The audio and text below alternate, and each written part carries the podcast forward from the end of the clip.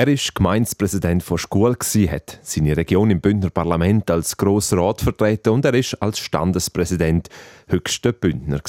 Heute ist der Not Karl 68 und könnte es ruhiger angehen lassen. Könnte.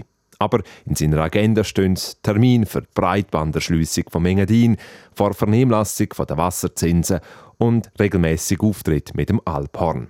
Nichts von ruhiger angehen lassen. Wer ist die Person, die sich vor allem im Unterengadin fast an allen Ecken und Enden einsetzt? Um das herauszufinden, bin ich ins Tessin gereist. Das Arselina, direkt oberhalb von Locarno mit Blick über die ganze Magadino-Ebene, verbringt der Notkarl den grössten Teil vom Sommer.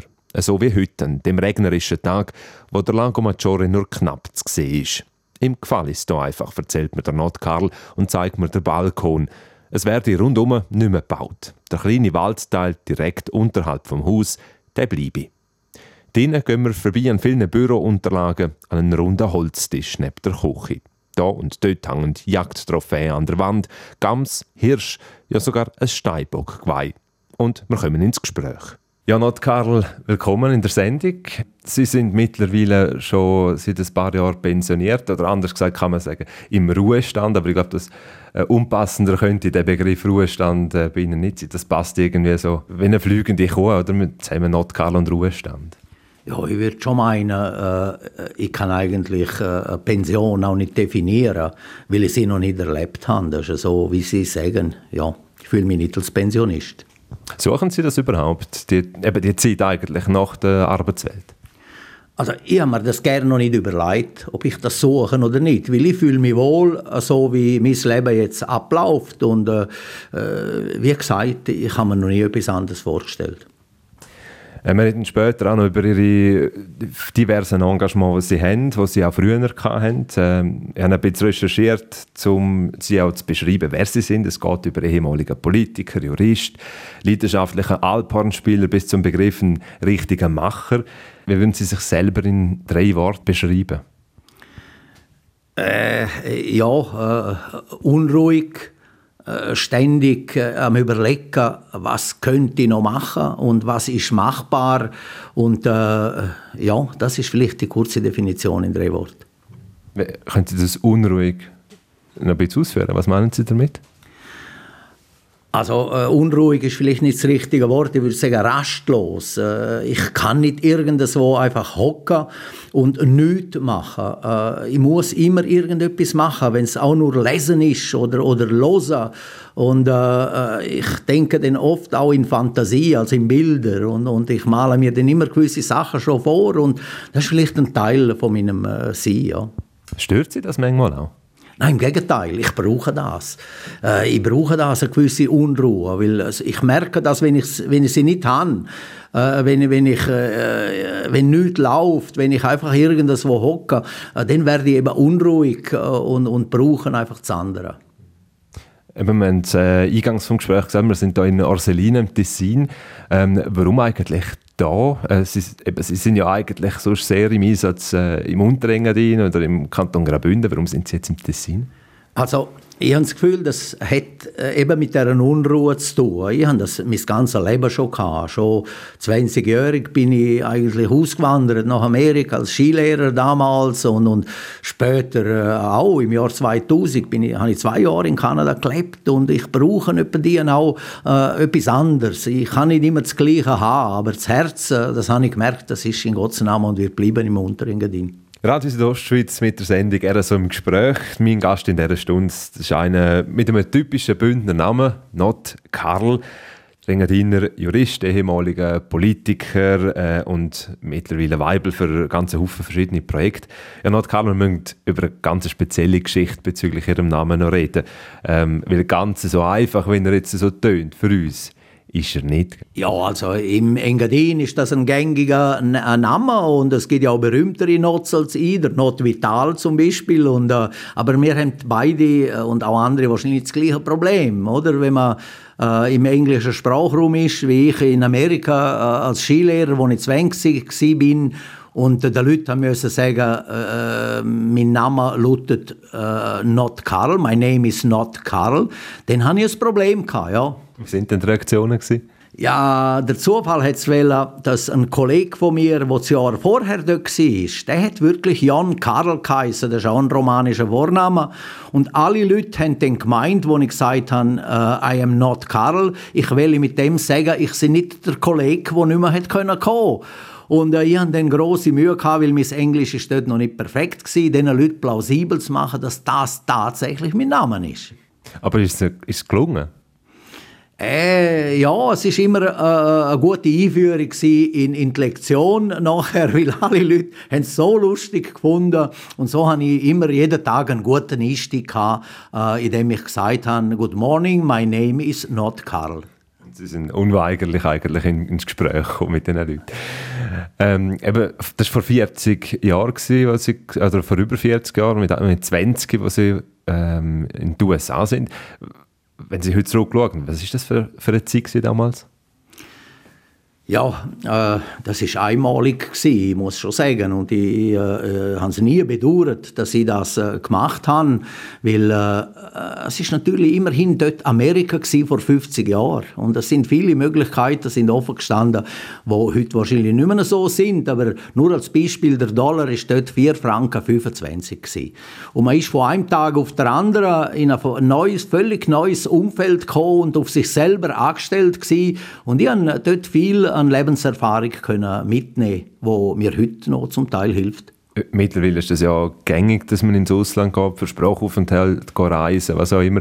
Wie war es damals? Wie, wie haben Ihre Eltern auch reagiert auf diese Pläne? Ja, mein Vater ist nicht unbedingt begeistert gewesen, dass ich nach der Matura jetzt gerade sofort am auf Amerika äh, aber äh, nachher muss ich sagen, haben meine Eltern das äh, auch eingesehen, dass es sehr wertvoll war. Und äh, äh, ja, äh, nochmal, ich habe das Gefühl, ich habe für mein Leben viel mitgekriegt. Da sind Sie zurückgekommen, ähm, relativ früh dann auch in die Politik eingestiegen, mit 28 äh, im Grossen Rat gewählt worden, ins Bündner Parlament. Warum hat Sie die Politik damals gepackt? Ja, das hat wahrscheinlich mit meinem Wesen zu tun. Ich bin dann nachher als junger Anwalt auf Schule gekommen und äh, äh, ja, ich habe mich einfach interessiert äh, für gewisse Sachen und dann auch das Gefühl gehabt, äh, ich möchte eigentlich gerne da mitbewegen. Und vor allem in dem jugendlichen Alter und, und mit den Erfahrungen, die ich auch in Amerika gemacht äh, hatte, habe ich das Gefühl gehabt, da müssen wir vieles, vieles bewegen, ja. Ist es Ihnen gelungen? Man können Sie sich noch erinnern oder an ein Projekt, das vielleicht gerade mal Bach ab sind? Ja, ja, es gibt einige Projekte, die ab sind, aber äh, etwas habe ich gelernt, äh, wenn man nichts probiert, wenn man nichts anpackt, dann klingt einem auch nichts. Und das ist mir geblieben. Vieles ist dann auch gelungen. Und das ist eigentlich bis heute geblieben, kann man sagen. Eben, ähm, zum Beispiel das Projekt äh, Mia Engiadina, wo Sie ähm, äh, aufgebaut haben, wo es darum geht, dass Engadin mit ähm, Glasfasernetz ausgestattet wird für schnelleres Internet. Gerade bei diesem Projekt, was war dort der Antrieb? Gewesen? Ja, äh, es hat sich einfach die Möglichkeit ergeben, in einem Fall, wo ich als Anwalt die Gemeinde habe vertreten, die Gemeinde vom Engadin, im Zusammenhang mit der Hochspannungsleitung durchs Engadin. Da haben wir in einem Einspracheverfahren einen Graben aushandeln, wo durchs ganze Engadin geht. Und im Zusammenhang mit dem Graben habe ich gedacht, wäre es doch sinnvoll, wenn man da Glasfasern würde verlegen, weil die Digitalisierung ist in aller Munde und die Zukunft ist nun einmal Breitbandtechnologie und die Chance ist einfach einmalig gewesen und darum äh, habe ich die Chance nutzen. Sie sagen das immer wieder, das sind einmalige Chancen für, für Sengadin. Ich sage jetzt mal, Internet gehört heute in grossen Teil der Schweiz äh, zum Standard, der einfach normal ist. Wenn es jetzt auch im Engadin eben Glasfasernetz hat, sprich äh, schnelles und äh, Internet mit viel Datenvolumen, was bringt denn das? Ja, man muss natürlich sehen, mit welcher Rasanz das weitergeht. Und zwar in Sachen Geschwindigkeit als auch Volumen. Äh, die Möglichkeiten, die wir äh, heute haben, äh, die fußen immer noch darauf, dass die letzte Meile Kupfer ist.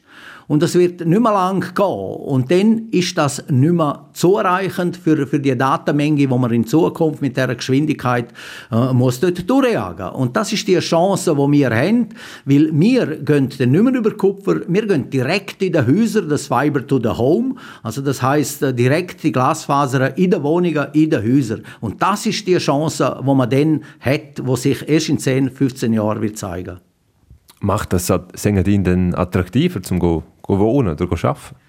Ja, mehr als das. Es ist eine einmalige Chance, weil man, man kann nachher Beruf ausüben im Engadin, wo man bald nicht mehr könnte. Wenn ich an einen Ingenieur denke, wo so große Datenmengen hin und her geschickt werden, äh, dann wird das einfach so sein. Und wir haben die Erfahrung gemacht in diesen Vorstellungs äh, Gespräche, die wir hatten in der Gemeinde, wie zum Beispiel in Suz, dass verschiedene Feriengäste, die heute dort sind, in Aussicht gestellt haben, dass sie sogar ihre, ihre Schriften würden zügeln ins Engadin, wenn sie die gleichen Arbeitsmöglichkeiten haben in Zukunft wie zum Beispiel in Zürich oder Zug. Was, was denken Sie denn, was braucht es, wenn jetzt mal das Internet um ist, zusätzlich zum sagen, mal, jetzt kann man sagen, jetzt ist es wirklich attraktiv, um vielleicht auch Arbeitsplätze zusätzlich zu schaffen? Äh, es braucht vor allem die sogenannten Coworking Places. Das ist äh, heute einfach es sind neue, es gibt neue Arbeitsmethoden. Das muss man einfach sehen und das braucht vielleicht eine Generation, äh, bis viel mehr Leute so würden schaffen. Es gibt heute Leute zum Beispiel, die auf Bali zügeln für ein, zwei Monate, um dort können zu schaffen, weil sie nur ein Breitband, Breitband äh, brauchen und dann können sie an irgendwelche Projekte dort schaffen. Und diese Möglichkeit werden wir eben im Engadin auch realisieren und ich bin so überzeugt, dass wir das so auch schaffen. Wir reden in dem Zusammenhang vom sogenannten First Third Place, das heißt der dritte Platz, der Platz, wo man wohnt, ist einer, der Platz, wo man normalerweise schafft, ist der zweite und der Third Place wäre eben bei uns im Engadin. Man merkt, äh, es ist viel Engagement dahinter, hinter dem Projekt Mia in Jadina. Wie ist das bei der Bevölkerung? Was haben Sie da für Feedbacks, für Rückmeldungen gekriegt? Also äh, es ist äh, recht komplex, das Thema, das muss man schon sehen. Und es ist auch nicht einfach, äh, das überzubringen, äh, den Leuten zu erklären, um was es eigentlich da geht. Aber unser Vorteil ist der, dass wir jetzt in, in schwierigen Zeiten leben, vor allem in den peripheren Regionen äh, geht es nicht mehr so gut wie auch schon. Und darum, jedes Projekt, das neu kommt, und dazu gehört eben auch unseres, kommt gut an. Also wir haben nur Positives gehört bei der Bevölkerung, weil sie einfach jede Chance will packen, die sich jetzt ergibt. Ein Projekt, das ist schon länger her, wo das umgesetzt worden ist, nämlich damals, als Sie Gemeindepräsident sind von Schule, ist ähm, Sie sind zwischen 1983 und 1998 dort Gemeindepräsident. In dieser Zeit ist das Bad entstanden. Wenn Sie zurückdenken an diese Zeit, ist das auch so unisono äh, befürwortet worden in der Bevölkerung? Nein, nein, äh, das ist ganz anders gewesen. Das sind nicht einfache Zeiten gewesen. Das eine war zu überzeugen von den Leuten, dass man so etwas muss haben, so etwas muss realisieren und das war nicht so einfach. Gewesen. Das Bad hat über 50 Millionen Franken gehört, bei einer 2000 Seelen gemeint. Das war nicht so einfach. Gewesen. Und äh, dazu ist noch gekommen, dass äh, in der gleichen Zeit das Bad in Leukerbad äh, praktisch in Konkurs gegangen ist. Und äh, alle Medien und dann nachher auch äh, immer mehr Leute haben gemeint, in der Schule wird das Gleiche passieren. Und dort hatte ich wirklich schwierige Zeiten. Ich habe auch schlecht geschlafen, das äh, muss ich sagen. Aber äh, äh, zum Schluss, wenn ich heute rückblickend das betrachte, ist das äh, ganz eine tolle äh, Sache gewesen. und so sehen es auch die Leute heute in der Schule. Was hat Ihnen dazu für sich gegeben, um eben an das Projekt zu glauben, obwohl viel Gegenwind herum war? Ich würde meinen, das hat mit einem reinen Optimismus zu tun. Und ich habe in meinem Leben auch die Erfahrung gemacht, dass sehr vieles, wenn nicht das Wesentlichste, sich im Kopf abspielt.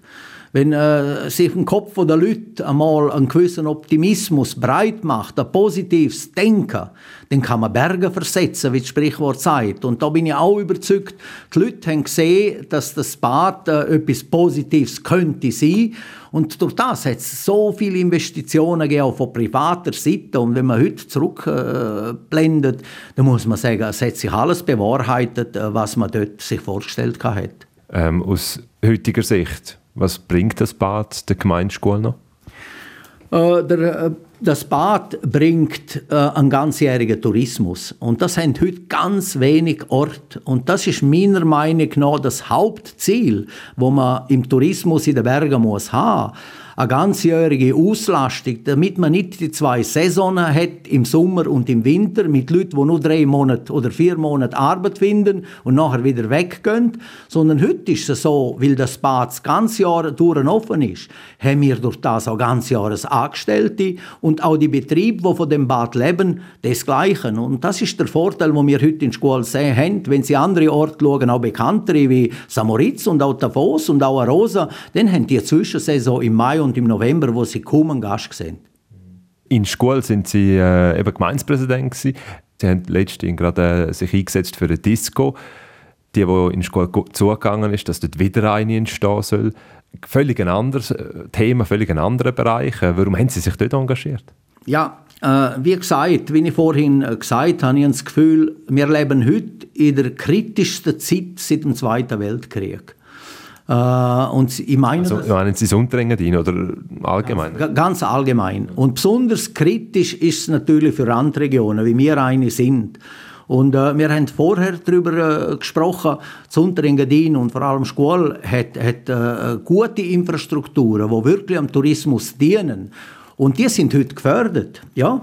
Einerseits bei, der, bei den Einnahmen, wenn die Wasserzinsen würden zum Teil wegfallen. Andererseits aber auch, wenn im Dorf kein Disco mehr besteht. Weil wir leben ja von der Jugend. Die Jugend ist die, die äh, für die Zukunft äh, muss da sein und äh, ich meinte auch im Tourismus ist es so, wenn ein Ort kein, kein Disco mehr hat, dann kommen auch Eltern mit ihren Kindern nicht mehr her. Und das ist mein Beweggrund gewesen, um mich da zu engagieren wir haben schon über äh, diverse Projekte eigentlich geredet, immer das Engagement. Und ich habe das Gefühl, immer wenn sie etwas anpacken, ein Projekt, dann gibt es eigentlich nur noch eine Richtung, nämlich äh, bis dann, wenn es umgesetzt ist. Ist das so? Ja, äh, das hat äh, eben mit dem zu tun, dass ich sehr ungeduldig bin. Also entweder geht es sofort und für das bin ich auch bereit, mich stark einzusetzen, auch eben im Pensionsalter und vielleicht auch Tag und Nacht. Und wenn es nicht geht, äh, dann äh, werfe ich vielleicht halt schnell meine Waffen auch wieder äh, ins Feuer zurück. ja. Wann ist das letzte Mal passiert? Kann mich nicht mehr besinnen. ich, ich wüsste wirklich nicht, beim besten Willen nicht. Das ist zuerst so im Gespräch auf Radio Südostschweiz mit dem Not Karl, dem heutigen Gast. Er ist äh, pensioniert mittlerweile, aber immer noch sehr aktiv. Äh, unter anderem ähm, hat er sich eingesetzt für äh, Disco in der Schule. Unter anderem hat er sich eingesetzt für das Projekt Mia Engadina und in den letzten Monaten sehr aktiv hat man sie auch immer gesehen, wenn es um die Wasserzinsen geht. Haufen Geld, wo da der Kanton Graubünden und die Gemeinden im Kanton kriegen, für dass sie ähm, das Wasser zur Verfügung stellen, dass Strom produziert wird. Nordkarl, es ist ein großes Thema, eine sehr äh, intensive Debatte, die in den letzten Monaten stattgefunden hat. Mögen Sie überhaupt noch? Ja, sicher, das hat ja schon angefangen der Kampf für die Wasserzinsen. Und die interessante Phase äh, kommt noch, aber äh, ja, ich bin äh, voll dran und auch überzeugt, dass wir am Schluss Erfolg haben werden. Vielleicht ganz kurz, es geht eben darum bei den Wasserzinsen, dass Gemeinden für das äh, Geld kriegen, dass sie im Prinzip das Wasser vom Fluss, äh, wo durch Gemeindeflüsse zur Verfügung gestellt, äh, dass Strom produziert wird. In ihrer Heimatgemeinde in Schkuhl sind es etwa 4,5 Millionen Franken, die die Gemeinde pro Jahr kriegt. Das ist viel Geld. Das, sie betonen auch immer wieder, es sei überlebenswichtig. Warum? Ja, warum? Weil es eben im Verhältnis zu der Gesamteinnahme von vielen Gemeinden in Graubünden ist derart viel, dass wenn man die Mittel nicht mehr hat oder auch nur zum Teil hat, dass man dann die Infrastrukturen, wo man, wo man gebaut hat in den letzten Jahren und Jahrzehnten, nicht mehr kann unterhalten und damit finanzieren. Der Bundesrat hat jetzt einen Vorschlag gemacht, dass die gekürzt werden, die Zinsen. Was, vor was graut Ihnen? Ja, mir graut davor, dass das könnte der Anfang sein und und zwar einfach ein unredlicher Anfang sein, weil wir finden es einfach nicht fair, dass das Berggebiet, wo ja das schwächste Glied ist in der Kette von der, von, von der, vom Stromhandel, dass genau das schwächste Glied jetzt müsste darunter leiden, das finden wir nicht fair und darum werden wir weiterhin dafür kämpfen, dass das nicht passiert. Jetzt kann man eben sagen, ja gut, ähm, es fließt ein Fluss durch die Gemeinde und äh, die Gemeinde stellt das zur Verfügung. Das ist okay, aber hat das so viel Wert? Eben, es geht zum Beispiel in Schule um 4,5 Millionen Franken pro Jahr. Ja, äh, der Wert am besten kann man den Wert ermitteln, wenn man zurückschaut, wieso es zu einer Limitierung gekommen ist von den Wasserzinsen. Geschichtlich gesehen ist es nämlich so, dass der Wert 1916 limitiert worden ist, also beschränkt. Die Wasserzinsen sind beschränkt worden durch die Unterlandskantone, weil man dann Angst hatte, dass das Berggebiet durch das äh, zu, zu gut könnte verdienen und dann muss man äh, noch etwas sehen. Ich meine, die ganze Speicherung von der Wasserkraft. Und das ist ja der, der wirkliche einmalige Wert, dass man den Strom kann speichern in den Stauseen und dann produzieren, wenn es wirklich äh, nötig ist. Äh, da muss man sehen, da haben wir ganze Talschaften, auch bei uns in Graubünden, unter Wasser gesetzt. Unter Wasser, man hat ganze Dörfer auch liquidiert. Und das sind Eingriffe, die man gemacht haben, wo man natürlich muss abgelten. Und dann muss man auch sehen, auch das Wasser fließt nicht immer in voller Stärke durch unsere Flüsse, zum Teil nur Restwassermengen. Und das ist alles, wo, wo auch landschaftlich nicht überall immer schön ist und wo einen rechten Preis muss entsprechend haben. Könnte man auch sagen, jetzt zum Beispiel die überfluteten Dörfer, das ist Tempi Passati.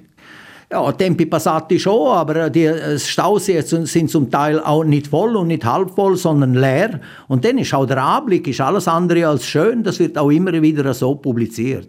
Der Michael Roth, der Direktor von der Engadiner Kraftwerk, hat mal gesagt, eben, wir haben gute Zeiten gehabt, wo beide profitiert haben, Kraftwerk, aber auch die Gemeinden. Jetzt haben wir eine Zeit, wo wir beide ein blüten müssen. Was sagen Sie dazu? Dazu sage ich Folgendes. In den letzten 20 Jahren haben die Stromkonzerne und die ganze Strombranche etwa 30 Milliarden Gewinn gemacht. Ja? Und die, die äh, Gebirgskantone haben müssen ganze zwölf Jahre warten, bis im Jahr 2010, bis die Erhöhung ist von den Wasserzinsen. Wenn die Stromkonzerne sich heute bereit erklären, auch zwölf Jahre zu warten, bis die Wasserzinsen gesenkt werden, dann stimme ich sofort bei. Als das Thema aufgekommen ist, dass die Zinsen sollen, äh, gesenkt werden ist vor allem bei Ihnen aus äh, der Interessensgemeinschaft der Bündner Konzessionsgemeinden sehr laute Kritik äh, gekommen. Aber ich habe das Gefühl, dann hat sich dann schon bald einmal, äh, sind Sie ein bisschen Einzelkämpfer in, in dieser Beziehung? Ja, nein, im Gegenteil. Erstens bin ich nicht allein in der Interessengemeinschaft IBK. Äh, dort sind alle große Korporationen von, von, von Konzessionsgemeinden aus Graubünden dabei und bei dem ist es nicht geblieben. Äh, wir haben einen Bericht in Auftrag gegeben, der 58 Seiten beinhaltet, wo wir alle bisherigen Modelle analysiert haben. Wir machen auch selber Vorschläge. Wir sind die Einzigen aus dem Berggebiet, die selber auch einen Vorschlag gemacht haben, wie man die Wasserkraft in Zukunft könnte retten, nämlich mit der strategischen Reserve. Also kann man nicht sagen, dass es bei dem geblieben ist. Und erste Erfolg haben wir schon zu verzeichnen. Ich habe mehr gemeint, bei dem bleiben in Bezug auf äh, es sind nicht, zum Beispiel die Bündner Regierung hat sich nie ganz so klar äh, positioniert oder nicht so energisch kann man es mal bezeichnen. Ja, das äh, stimmt, aber äh, ich bin der Auffassung, das hat sich ein bisschen geändert in letzter Zeit. Zu unserer Freude haben wir festgestellt, dass heute auch die Bündner Regierung und auch allgemein die Gebirgskantone auch verlangen, dass die bisherige Wasserzins in dieser Höhe sollen beibehalten werden was haben Sie das Gefühl, wie schwierig ist es, um das Thema grundsätzlich auch an, an die Leute zu bringen, abgesehen von der Politik? Ja, das, da haben Sie völlig recht. Das ist gar nicht, äh, gar nicht so einfach. Und äh, ich habe einfach das Gefühl, von dem wird auch ein bisschen von der anderen Seite, von der Stromkonzern profitiert. Das ist ein komplexes Thema. Und umso wichtiger ist es, dass wir aus den Gemeinden aus, wo wirklich das am, am meisten spüren, dass wir aktiv sind und vorderster Front aufzeigen, was das wird heißen fürs Berggebiet. Was planen Sie als nächstes? Ja, als nächstes, wir sind an der Vernehmlassung, an der Vernehmlassung äh, für die Vorlage vom Bundesrat.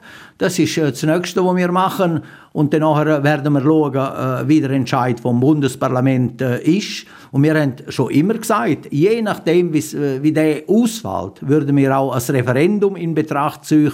Und da haben wir auch schon Fühler ausgestreckt. Wir brauchen auch Unterstützung aus dem Unterland, sind aber sicher, dass wir dort auch äh, die entsprechende Unterstützung würden finden. Wasserzinsen, das ist eines von Ihren Projekten, wo Sie im Moment sehr engagiert sind. Eben, wir haben vorhin noch andere erwähnt, äh, zum Beispiel eben das Projekt Mia Enschedina, was um Breitbanderschlüsse geht im Mengadin. Ich habe mal gelesen, wo Sie gesagt haben, man muss vorausdenken, sich fragen, was wollen die Leute in 20 Jahren, um die Frage vielleicht zu beantworten, was erwarten Sie, dass es in 20 Jahren wird sein?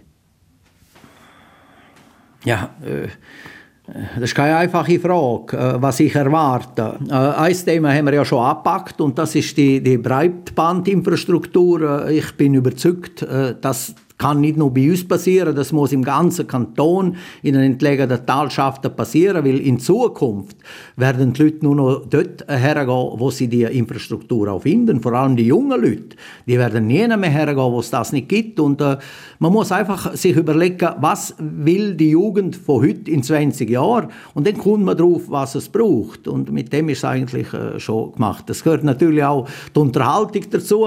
Die, die, Leute, die, die Zeit ist schnelllebig. Die Leute kommen nur einmal dort her, wenn es ihnen nicht gefallen hat, sonst gehen sie an einen anderen Ort. Die ganze Mobilität.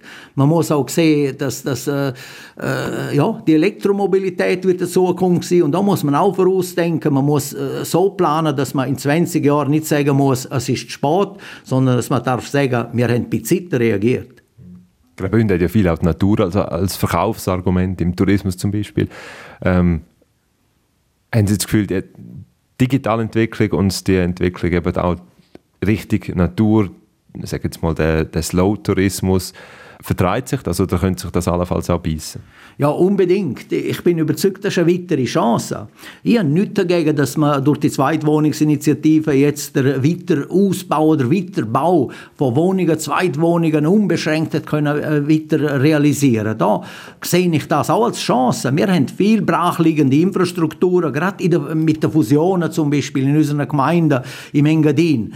Da gibt es viel brachliegender Raum. Und mit der Breitbanderschließung bin ich überzeugt, dass man dort wieder Leute herkriegen kann, wenn die entsprechenden Arbeitsmöglichkeiten auch äh, entsprechend modern dort sind.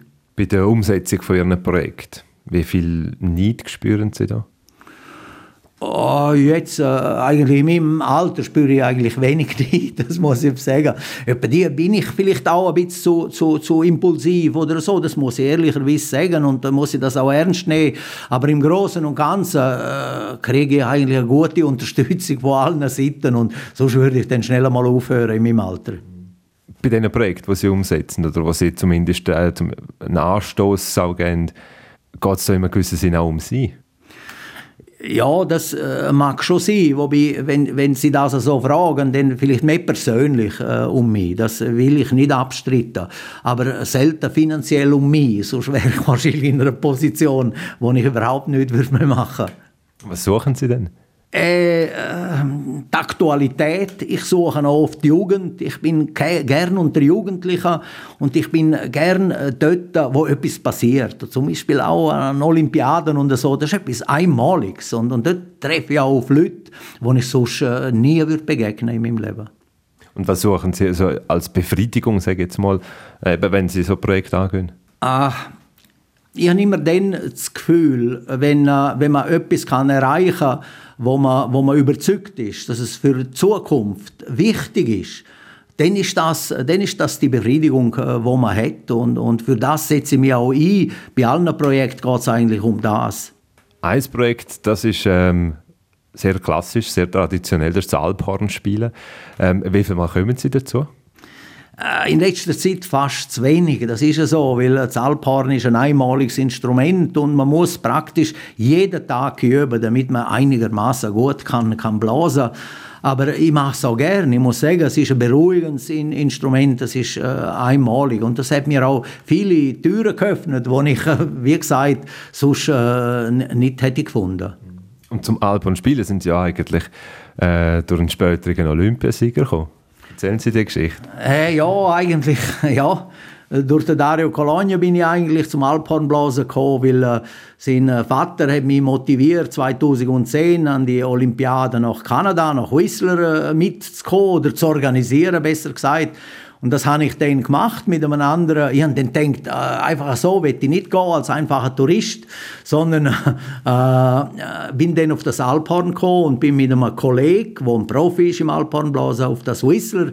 Und das ist ein derartiger Erfolg gewesen, dass wir das vier Jahre später in Sochi dann richtig äh, organisiert haben.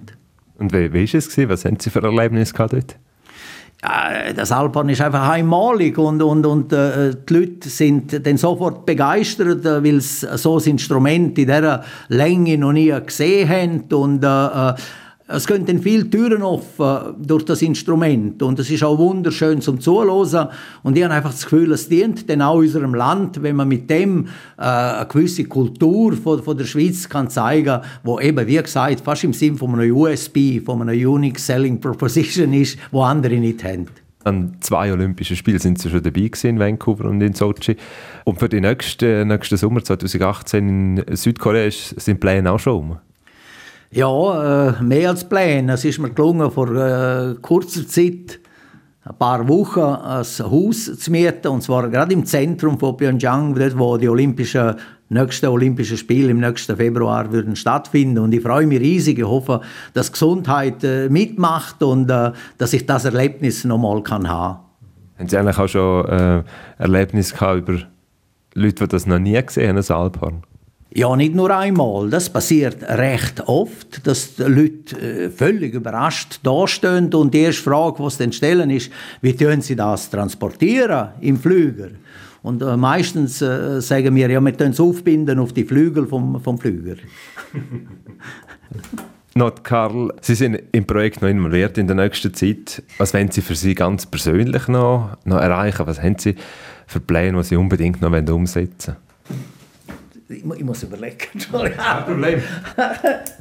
Also, äh, ich hoffe, dass ich vor allem das Projekt von der Breitbanderschließung von Engadin noch abschließen kann in den nächsten Jahren, dass uns das gelingt. Und wir sind ja auf gutem Weg. Und im Übrigen hoffe ich einfach, dass ich mein Leben, so wie ich es jetzt führe, also voll aktiv in den Projekten, wo, wo, wo ich als notwendig erachte, wo mir auch Freude machen in der Realisierung, äh, dass ich da noch möglichst lang kann, äh, so weitermachen kann. Man merkt, die, die Projekte lösen sich überhaupt nicht los. Danke vielmals für äh, die Ausführungen und für den Einblick auch in Ihre Engagement von, von diesen verschiedenen Projekten. Karl, merci.